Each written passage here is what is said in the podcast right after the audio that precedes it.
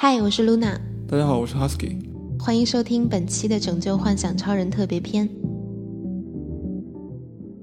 你可能已经意识到自己在电梯里会下意识的打开手机，随便的划两下，却又不知道要干什么。在早上起来时，必须先打开手机刷屏，却又感觉不到有什么有意思的内容。以及在任何场景的这种对手机的依赖，已经严重影响到你的精神集中、时间或者学习的话。又或者，你可能对大型互联网公司对隐私信息的收集和在产品设计中对人心理倾向的利用有所了解，想减少对于手机的使用，却又控制不住自己闲着没事儿就要打开手机的冲动。手机在某种程度上是对人进行操控或者说影响的一种技术。很多时候，我们在面对这些技术的时候，确实很难做到立竿见影的行为改变。所以，本期幻想超人节目要介绍九个非常简单的反抗技术的技术，用来快速的减少对手机的依赖，实现更多生活质量本身的可能。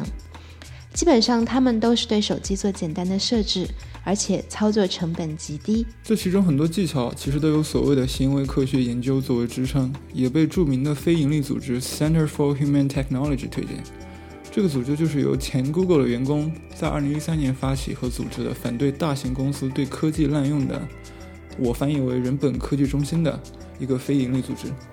我确定其中有两个基本人人都能做到，虽然可能有一到两个技巧很难在一开始做到，甚至在一开始想到。我想先强调的一点是，减少依赖会带来的好处。是一种说出来很陈词滥调的，但感受起来很实在的一种对实际需要或想做事情的专注把握。好了，下面就是这九个方法：一、清除所有应用程序的角标，并且让他们不要再出现，然后关闭所有来自于非人类的通知推送，比方说微博的广告、呃淘宝的广告，还有一些各种各样的系统自动生成的通知推送。这个方法应该比较常用。一般的手机都可以在系统设置里通知管理对角标和通知推送的设置进行更改。这样的话，你可以去除强迫性的，当然这不是每个人都有的，但是很多人都有强迫性的必须要把角标上的数字点掉的冲动。你会发现，其实非人类的通知推送一般都没有什么实际内容，而且一旦你有一些高质量的获取新闻的途径，微博上的热点其实没有那么重要。还有一个折中的办法。就是在保留最重要的推送和完全不需要的推送后，把其他推送设置为安静送达。也就是说，这些推送不会产生 App 的一二三四五的角标，也不会在锁屏状态下突然亮起屏幕提醒你，它只是会在通知中心里默默的显示出来。这样，只有在你自己主动解锁或者想去看的时候，才能看到它们。第二条，设置快捷键，随时进入黑白模式。对我个人而言。第二有用的方式，它的做法是选择设置通用辅助功能、快捷辅助功能、调节灰度模式。这个技巧听上去可能有些奇怪，但我用过之后才会体会到其有效性。系统 UI 设计中，利用色彩吸引人的注意力，创造人点来点去或者划来划去的冲动是非常强大的。一旦没有了色彩，你便会更加的关注 App 的功能。你不会再被一个聊天气泡的颜色所吸引，被一个一个不同的 App 的图标设计所迷惑。比如，聊天就真的成了打字聊天，而不是气泡的颜色、窗口的抖动以及交互的变化。听起来有点悬，但我真的非常推荐大家至少都去感受一下。第三条，主页上只保留最重要的 App 图标，如地图、日历、笔记、Lift 等。剩下的可以放到其他的页面，最好放入文件夹中分类。它可以作为一个提示，提示你应该少用无关的 App，也就是一个更快捷的或者更快速的打开最可能使用 App 的方式。其产生的心理意义是微妙的，但也是重要的。尝试过的人应该都有体会。四，更高级的一种技巧，就是在上一点的前提上，只用快捷搜索手动来打开非主要的 App。这个方法认知成本较高，但很锻炼意志，而且非常好用。也就是说，你把所有其他的 App 都放到文件夹里面之后，那每次你想用一个这些这种 App，你就通过快捷搜索栏打字搜索这个 App，然后再打开它。在 iOS 上，这个功能叫做 Spotlight，它大概就是你在主屏幕的时候，呃随手下拉会调用出来的那个窗口。这个方法同样是促使你每次想触屏划一个什么程序、做个什么事情的时候，都先有意识的去想一下，我到底要开什么 app，我现在有没有必要去开这个 app，以及我手打了字找到并且打开了这个 app 之后，要对它做些什么。第五条，晚上睡觉之前把手机特意放到卧室之外的地方充电，或者购买另外的专用闹钟等等，防止第二天上午第一件事起床之后就是玩手机，也使得自己能够更好的准备第一天晚上的睡眠。需要特别说明的是，我自己亲身体验到这个方法可以极大的提高睡觉和起床的舒适程度。虽然刚开始做的时候会觉得非常的不习惯。而且可能会在上床之后突然想起来，手机上可能还有一个什么东西需要再解决一下。那么我们有一个折中的，也有点微妙的办法，就是把手机放在离床有一定距离的地方充电，这样自己真的想要去够到它或者去使用它的时候，还是能够伸长胳膊拿到手机。第六条，尽可能删除社交网络类 App，转用网页版的 App。使用时增加了一些操作，却大大的减少了无意义的刷屏。其道理可以跟手动搜索打开 App 类似，而且可以直接给手机腾出非常多可用的空间。我的 Facebook 早就删掉了，从原来闲着没事干就要开一下 Facebook 看一下动态，到现在偶尔用浏览器上一下查一下时间轴上的动态，结果表明非常显著。虽然我本来也并不太喜欢这家公司。第七。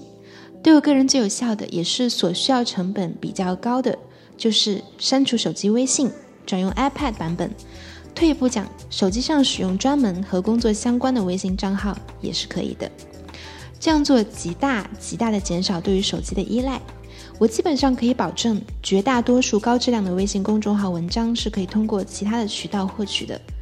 对于能理解你并且有条件的朋友。和他们采用其他的平台进行聊天，比如说苹果手机自带的 iMessage，以及若干第三方的聊天应用等。对我个人来说，没有了微信之后，我通过几个自己比较喜欢的网络频道，以及 Reader 和 Instapaper 等等来阅读小文章以及看新闻，或者通过苹果信息和 WhatsApp 这样的不带社交网络以及相关拓展功能的 App 来跟最常聊天的朋友聊天。通过支付宝进行国内的购物，有时用 iPad 时候查一下微信群里和较少聊天的朋友的信息。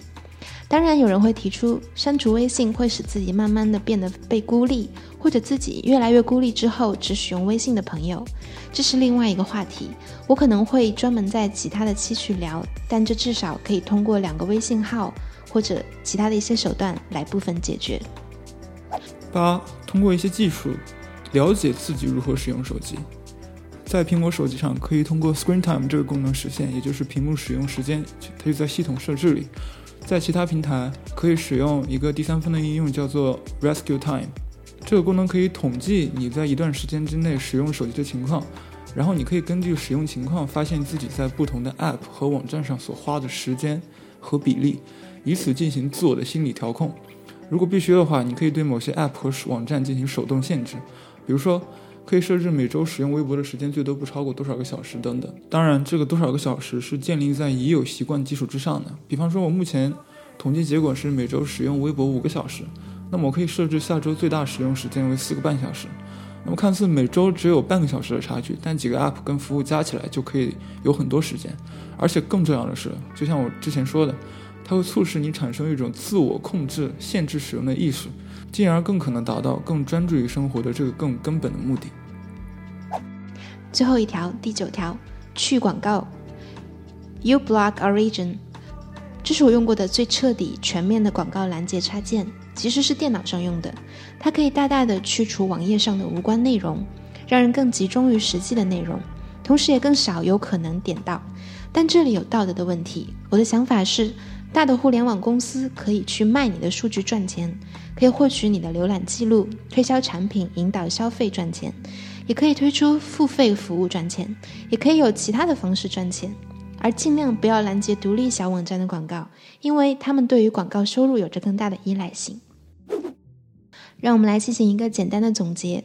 那要保证这些反技术的技术手法长期有效，最好要已经存在对于手机依赖问题的直观认识。同时，生活中本来就存在在去除手机之后可能去做的事。但即使没有这些，我相信如果能做到上述设置的任何两到三点，便能够快速的感受到减少无意义手机依赖带来的好处。这些好处中最明显的就是精神也许能更加的集中，能显著减少在电梯中拿起手机划两下屏幕的这样的无意义的行为。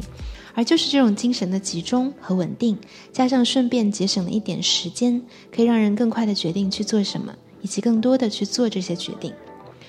我们的意思是，更少的出现接下来的这些情况。我知道有很多事可以做，可以看 Netflix，可以玩游戏，可以看书，可以学习，却无法下一个决定去说我接下来一个小时要做什么。而做出了这个决定，却又在看 Netflix 过程中不断的查看手机，最后也没有跟上电影的节奏和剧情的进度。很多时候不愿意去看自己想很久的一部所谓的烧脑电影，并不是因为我们真的看不懂，而是根本无法想象去集中注意力、花时间去看这样一部完整的电影。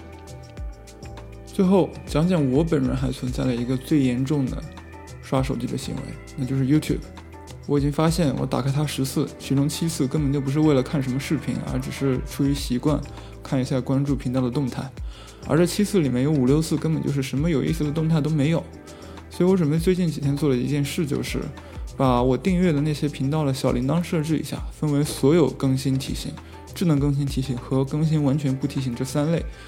这样的话，只有我真的想第一时间看到更新的频道有内容，手机才会提醒我。而我也不用担心不刷屏就看不到新内容了。说到底，这些反技术的技术，它并不是最后的实际目的，而是在已经意识到问题和对问题的生理性或部分自动化的依赖之后，所采用的一段时间内的过渡办法。但我能说的是，我只用了上述方法中的三个半，而且我只用了他们一段时间，现在已经大大减少闲来无事刷手机的冲动。当然，这里除了 YouTube，我最近要解决一下这个问题。好了，以上就是本次拯救幻想超人的内容，谢谢收听。